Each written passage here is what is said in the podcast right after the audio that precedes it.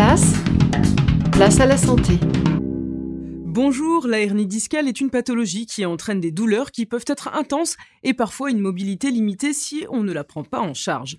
Le docteur Sylvain Porté, neurochirurgien, nous lui avons demandé s'il était possible de continuer à travailler ou à pratiquer un sport avec une hernie. Écoutez sa réponse. Oui et non.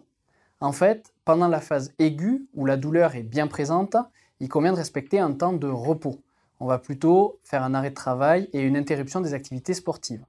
Par contre, une fois que la douleur est contrôlée par le traitement médical ou par le traitement chirurgical, à ce moment-là, avec de la rééducation, on va pouvoir progressivement reprendre son activité professionnelle et toute activité physique sans limitation, mais en respectant des mesures de prévention. Retrouvez nos chroniques sur la chaîne YouTube de Place à la Santé ou bien rejoignez-nous sur notre page Facebook.